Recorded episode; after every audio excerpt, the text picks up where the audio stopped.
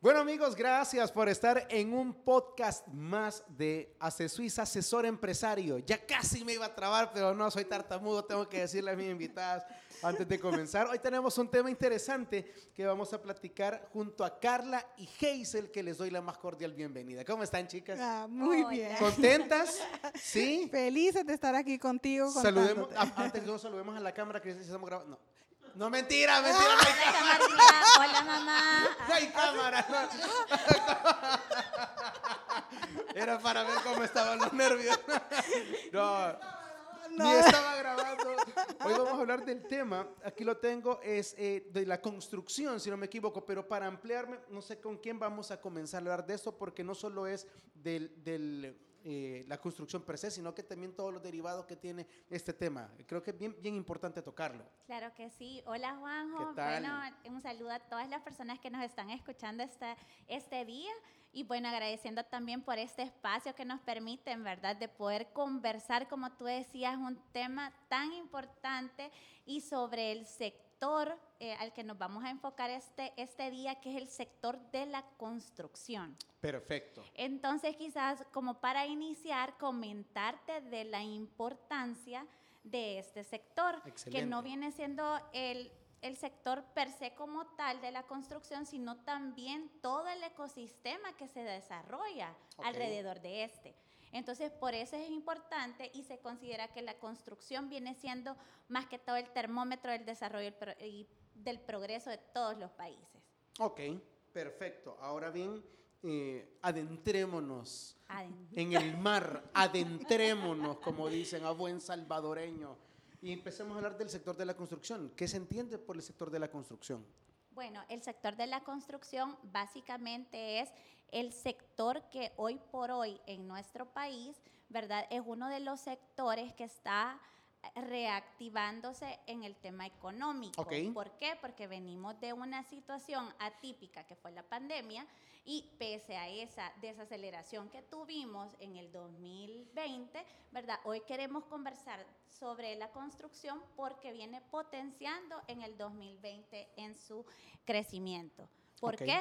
Bueno, porque aquí básicamente eh, para darles tal vez una data, ¿verdad? Importante, que consideramos importante que, que nuestros escuchas lo sepan, tenemos que el sector de la construcción, digamos que tenemos que el PIB, el 60% del PIB de nuestro país está concentrado en seis sectores económicos. Perfecto. Dentro de esos seis sectores económicos está el sector de la construcción, que es el sexto lugar y que para el PIB del 2019 conformó el 6% de la participación de ese PIB de nuestro país.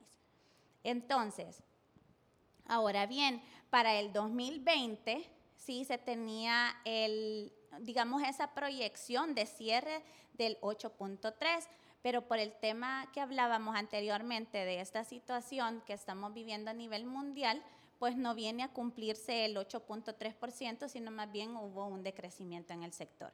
Sin embargo, para este año 2021, pues se espera que la recuperación de este sector va a depender mucho de todas las proyecciones de inversión pública y privadas que se puedan generar. Ok. ¿Verdad? Para este año 2021, que apenas llevamos ya, vamos para el sexto mes, ¿verdad? Entonces, eh, básicamente tenemos que a la fecha, digamos que para este año, tenemos 1.200 millones de inversión, según lo, que nos, según lo que indica José Antonio Velázquez, que es el director ejecutivo de eh, Casalco. Ok, perfecto. Entonces, esta inversión de 1.200 millones se divide en un 50-50. ¿Qué quiere decir esto? Que el 50% de la inversión va a ser pública sobre estos 1.200 millones y el 50% va a ser de inversión en la construcción en el tema, en el área privada. Privada. Así es. Entonces, eso es lo que podemos comentar y... Eh, pues básicamente tenemos que este, esta inversión también conocemos datos de que va a estar distribuida de la siguiente manera, según las investigaciones que hemos realizado. Eh, escuchemos cómo está distribuido, que eso nos importa a nosotros. Vaya, eso es bien importante porque ahí es donde nosotros realmente podemos identificar esas oportunidades de negocios también que podemos generar en este año 2021. Entonces, tenemos que... Eh, de esos 1.200 millones, el 72% va a estar distribuido en la inversión entre apartamentos y viviendas. Basta- es bastante el porcentaje que se ha manejado. Es Sí. un porcentaje súper fuerte y bien interesante porque también estábamos leyendo de que esta inversión también se va a enfocar a, a diferente tipo de construcción a la que normalmente se ha visto en el país, que es el tema de las casas grandes. Exacto. Y no, para este tema se está y estamos viendo te- el tema de centros comerciales, que todo es hacia arriba, los condominios. Ya no, ya no tenemos espacio, lo que Ya pasa es no que tenemos que empezar a construir Tenemos para que arriba. construir para El arriba. cielo. No, pero creo que también como desarrollo por el país es bien importante. Esto, esto, esto es algo, algo, algo novedoso para nosotros y está siendo que no puedo decir moda, pero sí yo creo que es parte de las Parte, tendencias para poder, para poder eh, actualizarnos en cuanto al tema de construcción en nuestro país. Exacto, Y- para y el tema ahí- de sí, modernizar. así es. Y ahí. Juanjo, es bien importante que estemos observando las tendencias que estamos viendo, porque vemos, venimos de un año de pandemia que nos ha cambiado la manera en que nos estamos estructurando. Exacto. Y, y no es casualidad que se concentre tanto en la construcción de viviendas.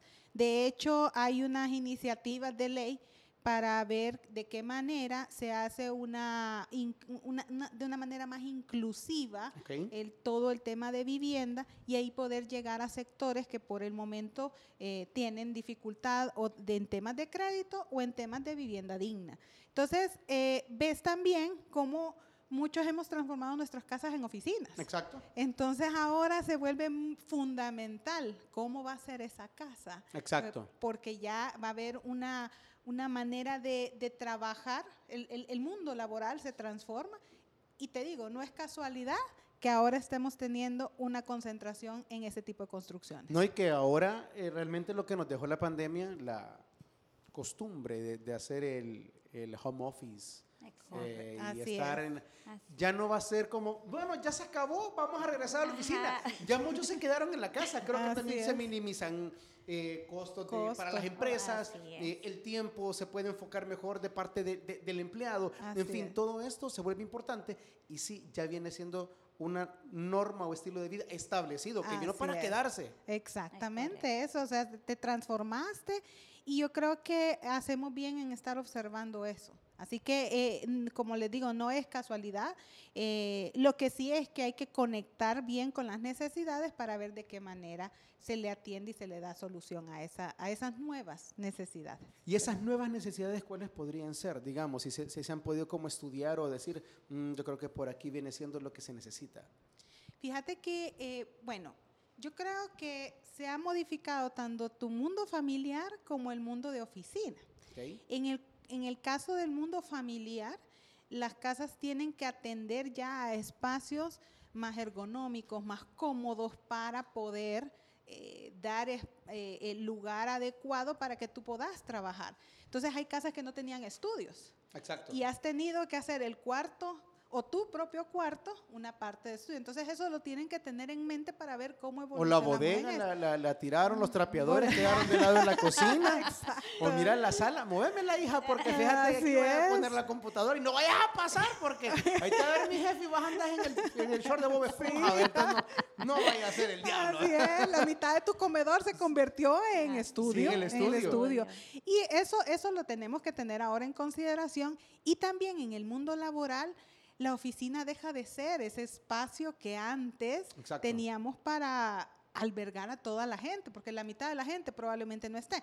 No aplica en todos los sectores, pero en la mayoría que, que, que pueda aplicar, silbará. Entonces, ¿qué pasa cuando estás construyendo oficinas? También tenés que tener en cuenta que probablemente ya sean espacios colaborativos, que ya sea más un tema de coworking, que mejor le invertís a que haya todo el equipo tecnológico para hacer videoconferencias, enfocarte en eso, que en, otra- que en oficinas individuales. Exacto. Entonces, los, ambos mundos van a ir cambiando y la construcción tiene que estar eh, atenta a eso para responder a esas nuevas necesidades. Si no vas a tener edificios vacíos y casas no muy funcionales. que al final, ¿de qué sirve un edificio bonito, nuevo, si, si no va a ser funcional para, para la gente que lo anda buscando, tanto en casa como para oficina? Así Y es. que ahorita la tendencia es apartamentos eh, y, y se- se- eh, centros de, de- de trabajo, de negocios De o coworking, que creo que es lo que se viene ahorita. Correcto. eh, ya quedarse. Así ya es, quedarse. Exacto. Así. Y, y- y lo que tú mencionabas, hay muchas facilidades. Tú, hay, hay personas que pasaban una hora, hora y media, dos horas en el tráfico para llegar a su trabajo. Exacto. Y ahora solo vas de la cama en pijama a la videoconferencia. O solo se pone uno, o sea, se deja Así el pantalón de pijama o el short y la corbata, ¿verdad? Así Para- como está Juanjo ahorita. Así como yo, yo me vengo así porque aquí es un ambiente de confianza. Estamos en Aquí casa, estamos Ca- en casa. Carl- Ca- Carlita se ha venido en pants, En pants. Hazel en una en unas pantuflas elegantísimas de verdad. Yo dije, qué cómoda se mira, solo Chavi ha venido encorbatado. Chavi. que, se viene, que se viene así porque, porque tiene una reunión después. Sí, el estilo de él es catrinazo, ¿eh?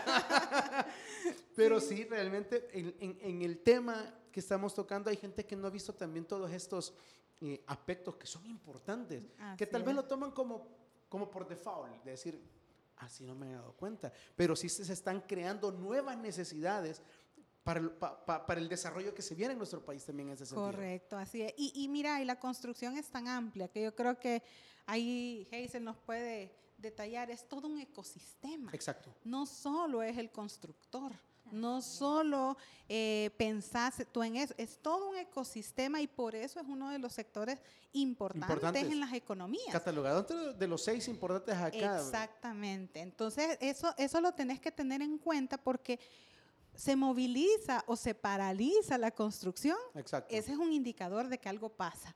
Eh, por lo general, cuando tú ves crecimientos, tiene mucho que ver con el desarrollo y el progreso de un país. Exacto. Entonces, ese es uno de los sectores que no se puede quedar estático. Correcto. Entonces, ha tenido, como mencionó Hazel, eh, claro, un 2019, un 2020 que yo creo que no hay persona, eh, ni siquiera en el país ni en el mundo, el que no se haya visto afectada por todo esto. Pero lo importante es que seguimos adelante. Lo importante es que ya hay en la mira 1.200 millones de dólares en, en- en proyectos. ¿verdad? Y, y también muy relevante que es tanto la empresa privada como el gobierno que, que están invirtiendo en ese tipo de, de proyecciones. Sí, y aquí también es súper importante que aparte de, pues, de identificar todas estas nuevas necesidades que están surgiendo, también es importante identificar que este sector, a pesar de esa recesión que hubo, hoy en día ha sido de los primeros sectores que se reactivó y eso es precisamente por esas necesidades que todos tenemos, porque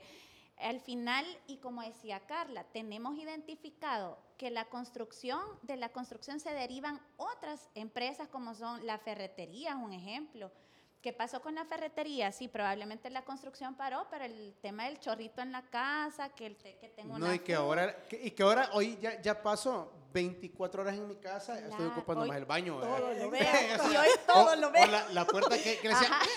"Ay, hoy se me terminó de zafar. de- de-". o sea, entonces ahí te- te- tenemos, que, tenemos que ir a la ferretería. Total. Y hay sectores que realmente estaban paralizados también en ese sentido. Correcto. Es correcto. Entonces, por eso es que es importante ver el tema de la reactivación de este sector y las oportunidades que podemos identificar. ¿Por qué? Por el tema que estamos hablando, que es el tema de la inversión, por el crecimiento que genera este tipo de sector y por todas las empresas relacionadas a este negocio. Como decía Carles, el ecosistema de, del sector de Hay la gente que no, construcción. que, no, que no ha visualizado, aquí leyendo un poquito de la información que tenemos, es una cantidad de gente que muchos no identifican o relacionan con el sector de la De construcción. la construcción. Estamos hablando de incluso transportes, o sea, Claro.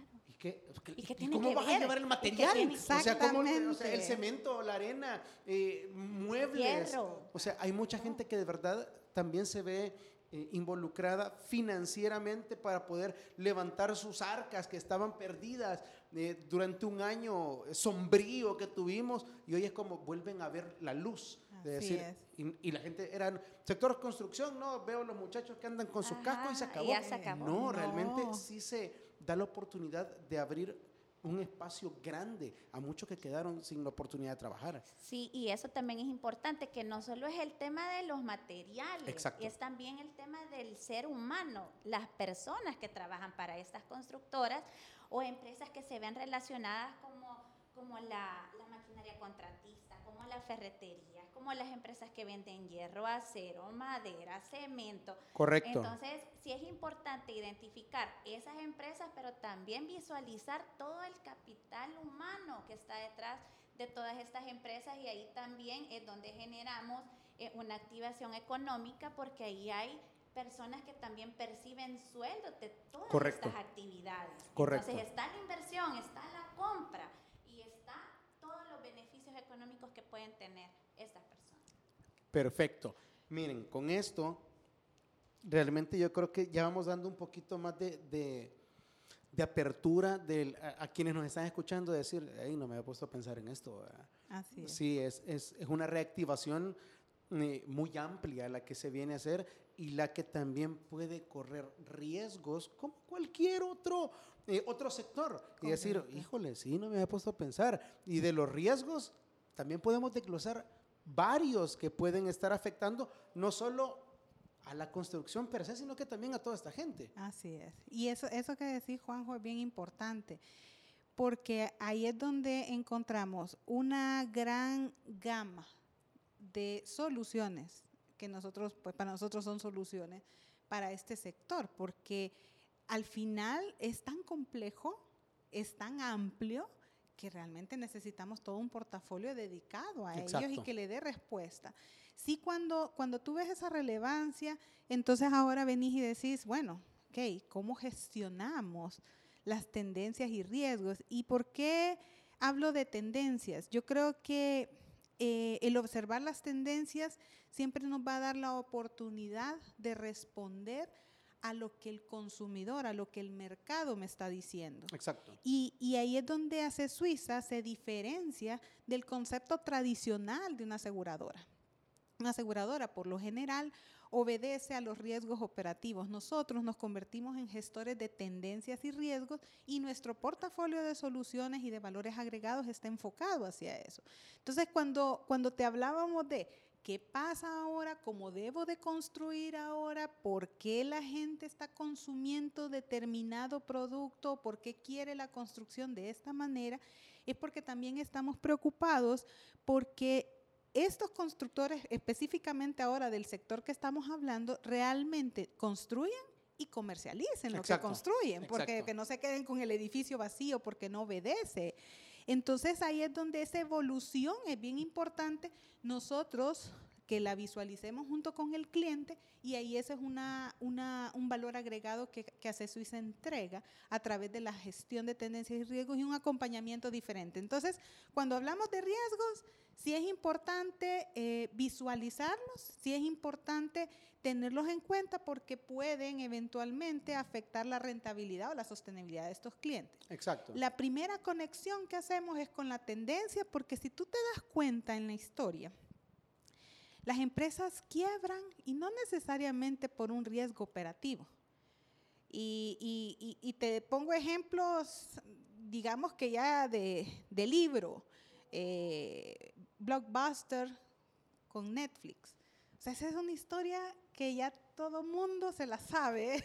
Estaba casi muerta la solución, o sea, fue solito como, En- adiós amigo, ¿verdad? O sea, se, se ve, se ve venir Se ve declive. Claro, y lo ves cuando ahora lo estás estudiando. Probablemente en su momento no lo vieron, no, no- creyeron eso no puede pasar. Es como ahora el que se resista o el que quiera regresar a la normalidad de antes. Mentira. La normalidad de antes ya no es. Ahora el tema de la tecnología, todos los, lo- lo- lo- los es- estacionamientos comerciales, eh, los comercios que se dedican a comida, que no tengan en su visión que te la tengo que llevar a la casa. No, sí, no, y que, y que ya lo presencial también ya está casi que Sí. dejándose de una manera eh, a un lado, A y un porque lado. ya lo, lo de casa o incluso en la oficina, o sea, ya la, la facilidad de, de- de- de tu La teléfono, conectividad. de buscar una, Así una es. aplicación y decir, no, me sale más fácil. Y, la, y el chip también de nosotros ha cambiado, Así decir, es. no voy a salir. Así o sea, es. estoy en la comodidad de mi casa, aquí tengo todo, mi oficina, mi, mi casa, mi familia, que venga aquí la comida, que venga, o sea, o sea, ¿para qué me voy a ¿Para qué mover? me voy a O sea, ¿para mover? qué me voy a bañar? Ah, no, vea, no bañarme. No tiene, no, no tiene nada Que que ver. venga todo a mí, ven todo a mí. Pero sí, realmente se ha venido a quedar, se ha venido a quedar todo esto. Así es. Y pocos no lo hemos visto de una manera más fría. o sea, Ah, fue como, sí, nos acostumbramos a un dueño. No, no, nos No. acostumbramos. Se abrió una brecha que, que- que vino a acostumbrarnos a un nuevo estilo de vida. Exactamente, eso es ahora un estilo de vida. Entonces, ahí es donde nosotros, en esos riesgos, hay que ver la tendencia siempre y conectarla con el sector y con los diferentes actores en ese sector. Ok, Además de eso, por supuesto que hay que ver riesgos operativos. exacto. En los riesgos operativos, nosotros para la construcción, lo- te lo voy a decir a grandes rasgos porque te digo es tan extenso, pero podemos identificar como tres necesidades o tres momentos. El primero de ellos está relacionado a los temas de logística. Ok, Lo que mencionabas tú, el transporte. Ajá, ¿Cómo traigo y qué, a qué estoy expuesto cuando estoy trayendo esa materia prima? Cuando estoy eh, exportando o importando más bien eh, la maquinaria que voy a necesitar para, para, para hacer ese proyecto. exacto. Entonces ellos, eso, ellos pueden tener riesgos de accidentes, daños en esa maquinaria, daños en esas materias primas o inclusive robo. Entonces ellos están expuestos a eso, hay que atenderlos y darles una solución para ello. El otro, el otro gran grupo de, de exposiciones las podemos ver en, ya en la ejecución per se del proyecto. Ahí sí tú, tú, tú tenés, digamos, como tres grandes bloques. El primero, el daño a la construcción en sí. A la Mientras- infraestructura. A la infraestructura que se está construyendo.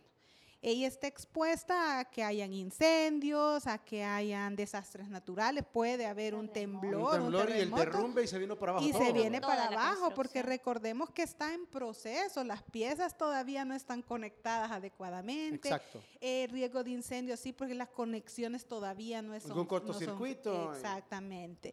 Eh, eh, también eh, hay otro gran rubro que es el daño a una tercera persona. Ok.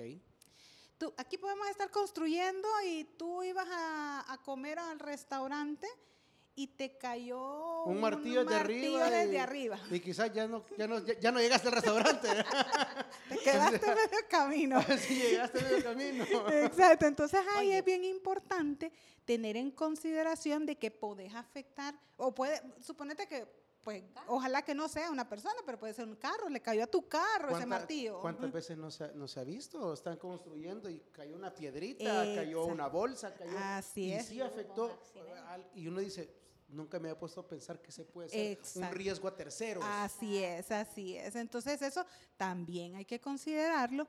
Y lo otro, y no menos importante, son las personas, las personas que laboran en estas empresas. Entonces, ellos, por supuesto, que están sujetos a accidentes. En todos los riesgos que podemos todo- imaginarnos. Una caída, cor- se cortó un, un dedo con una máquina. Correcto. Se cayó, le cayó algo encima. o sea, Así todo es. lo que. Ahí sí nosotros ya nos ponemos a pensar, yo, yo construyera, ¿qué me puede pasar? vea? Que el Exactamente. casco, en vez de llevarse el casco, se llevó una gorra y, y no, hijo, no Ay, era no, por ahí, vea, eh. la cosa. Y la varilla, Sí, la varilla, vea, pasa vea, la gorra. Se te va a enterrar en la gorra. No es por ahí la cosa. Así es, entonces eh, eso eh, eh, pues también están sujetos a enfermedades, a fallecimiento. Entonces, el, todo el tema de personas bien amplio, es es bien amplio. amplio. Sí, por eso eh, en este podcast yo creo que es importante tener la visualización de eso. Porque no tendríamos, tendríamos para estar todo el día platicando, entrar Exacto. en todo el detalle. Ahora, cada, y, y por último, un tercer grupo de, de exposiciones se derivan a los temas contractuales. Ok. En uno de los, de los actores hablábamos de los abogados, hablábamos de, pues recordemos que ya sea el gobierno, la empresa privada, te contrata para construir un edificio, hay un contrato de por medio. Tiene que llegar un abogado. Tiene que llegar un abogado. De repente quiero hacer un préstamo porque te- tiene que llegar un Tiene que- financiero. exactamente. Entonces, ah, todo lo financiero, lo legal está también eh, sujeto a exposición, porque ¿qué pasa si no cumplo ese contrato? Entonces, no, no, no es un accidente, no es nada de eso, es simplemente yo no cumplo el contrato. O me das un anticipo y yo no manejo adecuadamente el anticipo. Entonces, para esas exposiciones contractuales, ya ah, tenemos una solución específica que sale un poco de la figura tradicional del seguro y ya nos vamos a un mundo de las fianzas. Entonces, Pero de igual eso- manera es un riesgo porque Claro que uno sí. como... De los principales. ex- y, O sea, si no, te ponen tu trajecito blanco y te vas a esperar un ratito ahí a la parte de varios que yo conozco. Yo dije, ¿cuál traje? ¿Cuál es? ¿Qué No. pijama? ¿De qué pijama está hablando? ¿De, de qué pijama estamos hablando? Pero ustedes ya saben qué pijama es.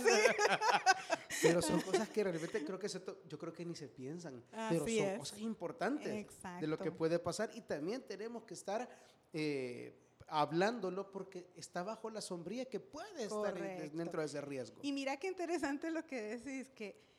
eh, Del trajecito blanco. ¿no? no, no, estoy pensando en qué, qué talla. Slim Fit, por favor. Ese es otro tipo de Ese negocio. es otro tipo de negocio que vamos a hablar en el siguiente podcast. Exacto. No, lo que tú decís, no pensamos en el riesgo. Es que mira, es impresionante cómo te hace resistente a Exacto. los riesgos. Y tú crees que a ti no, a ti no te A va mí a no me va pasar. a pasar, sí.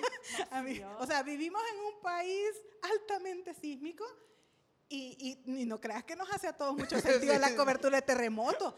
Si a mí no se me ha caído la casa en todo este tiempo. Todavía. Ya aguanto tres. Tengo 25 años en esta casa, falta que la mitad del muro, pero completo no se ha caído. No se ha caído. Y eso, contamos cuántos terremotos hemos sobrevivido. Pues, o sea, a eso vamos eso. O sea, eh, entonces sí, hay varias exposiciones. Entonces, en el primer grupo que hablamos de logística, hablamos entonces de las soluciones. ¿Qué soluciones tiene hacer Suiza para este tipo de, de riesgos? Perfecto. Entonces, eh, muy orientada al tema de transporte. Transporte de importación y exportación, pues que si estamos hablando de traer materia prima o equipo desde, desde fuera, o lo que conocemos nosotros como transporte terrestre o transporte interno, que Ok. ya es la movilización de esa Exacto. materia prima adentro, en nuestros países. ¿Qué coberturas? Las coberturas a, esos, a esas exposiciones que te mencioné, a un daño, un accidente y que, tengamos que, que- reponer ese material o, o ese equipo y el robo.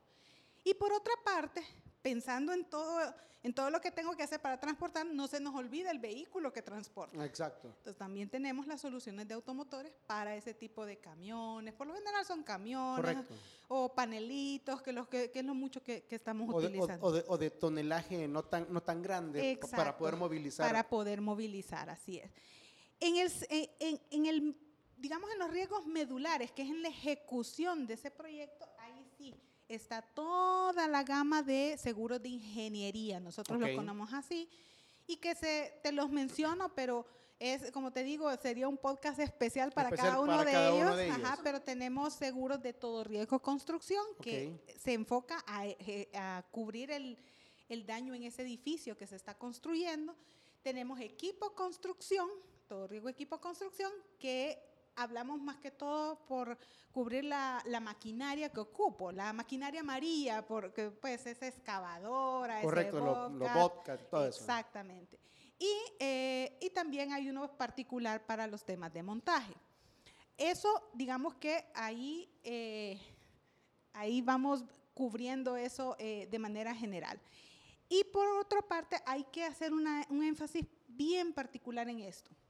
La responsabilidad civil, de lo que hablamos, de dañar a un tercero. Exacto. Siempre en estos seguros, eso es opcional, pero sí recomendar. Pero que sí sería como, mire, lo- añádalo. Correcto, así. Uno nunca sabe. Nunca sabe. Y en el tema de personas, todo lo que es salud, lo que es vida, eh, eso es muy importante ofrecérselos para que ellos tengan una cobertura eh, completa.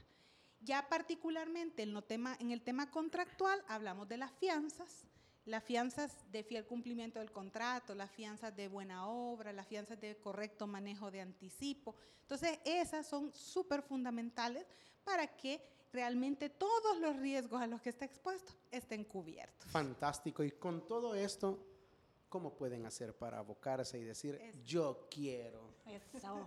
obtener esto ahorita. comprado? ¿A dónde firmo? ¿A dónde se tienen que acercar? Perfecto. Bueno, eh, este tipo de seguros nosotros lo recomendamos que siempre te acompañe la asesoría, ya sea de la compañía directamente o de un asesor de seguros. Entonces, nosotros recomendamos el contacto con tu asesor de seguros para que te ayude a conocer realmente tus necesidades y ofre- ofrecerte lo que necesitas. Perfecto. Entonces ahí hay una, ahí se completa una serie de documentación, información requerida para analizar ese, esa exposición y luego pues contratar el seguro que, que, que te convenga, ¿verdad? Genial. Hablaban de algo ustedes, chicas, de la sucursal de Santa Elena, que yo quiero decirles que ya tenemos café con pan y cuando lleguen no se les va a cobrar. Háblenme de eso antes de irnos. pues, ya, ya ven que el tiempo no nos alcanzó. No nos alcanzó. Ya ven, rapidito.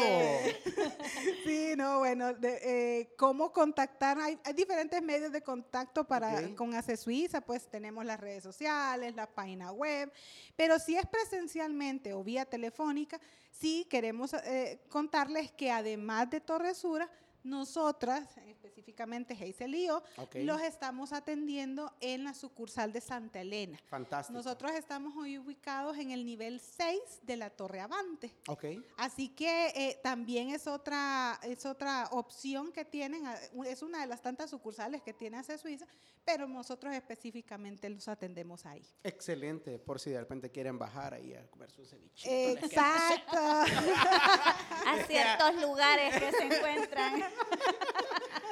Ya ven que el tiempo pasó rápido. este, no- no, Sí. fácil, nos hacemos uno, otro seguido, Chayo, ahorita. Hablemos específicamente de otra cosa. Hablemos específicamente de cualquier otra De cosa. cualquier otra tiempo.